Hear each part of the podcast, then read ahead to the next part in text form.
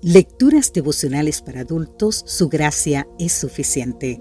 Cortesía del Departamento de Comunicaciones de la Iglesia Dentista del Séptimo Día Gascue en Santo Domingo, capital de la República Dominicana, en la voz de Sarat Arias.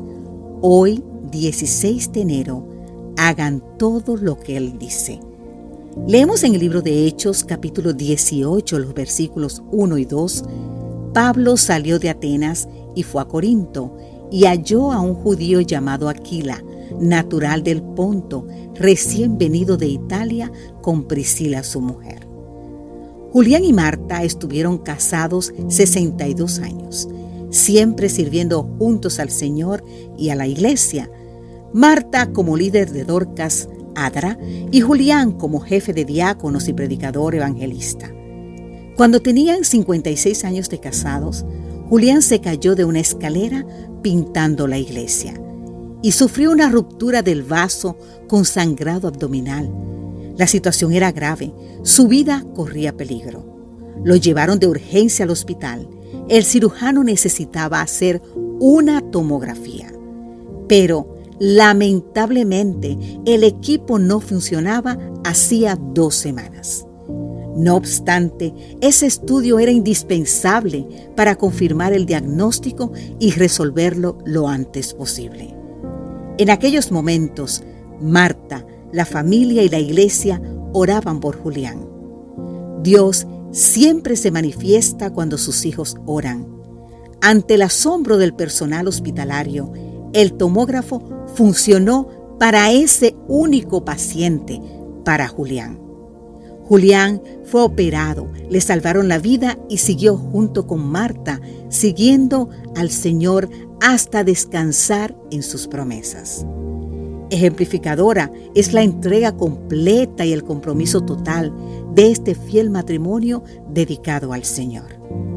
En el libro de Hechos capítulo 18 encontramos otro matrimonio entregado absolutamente a la causa del Evangelio. Aquila y Priscila Conocieron a Pablo en su segundo viaje misionero. Habían sido expulsados de Roma por un decreto del emperador Claudio contra los judíos. En Corinto comenzaron a fabricar tiendas para ganarse la vida. Ellos ayudaron a Pablo en el trabajo de armar carpas para el apóstol se ganara el sustento también. Y él los ayudó en su vida espiritual y misionera. Ellos ofrecieron su casa en Corinto y años más tarde en Roma como base para el crecimiento de la iglesia. Fueron ellos dos los que llevaron a Apolo a la conversión y a un compromiso misionero con Dios. Aquila y Priscila nunca son mencionados en la Biblia de manera separada. Siempre están juntos como matrimonio, ya sea en el trabajo como en la iglesia, se complementaban. Observamos en ambas ciertas cualidades prácticas, fuerte comunión con Dios y con la misión, flexibilidad, capacidad para establecer relaciones duraderas, motivación propia, habilidad para trabajar en equipo, hospitalidad, sabiduría y responsabilidad.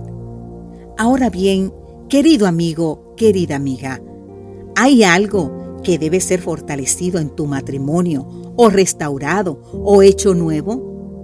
Recuerda que nunca es tarde.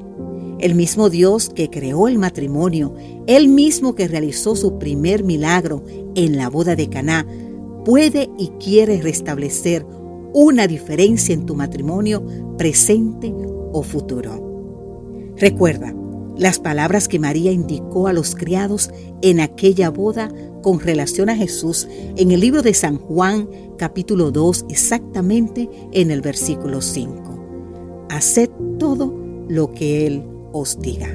Que Dios hoy te bendiga en gran manera. Amén.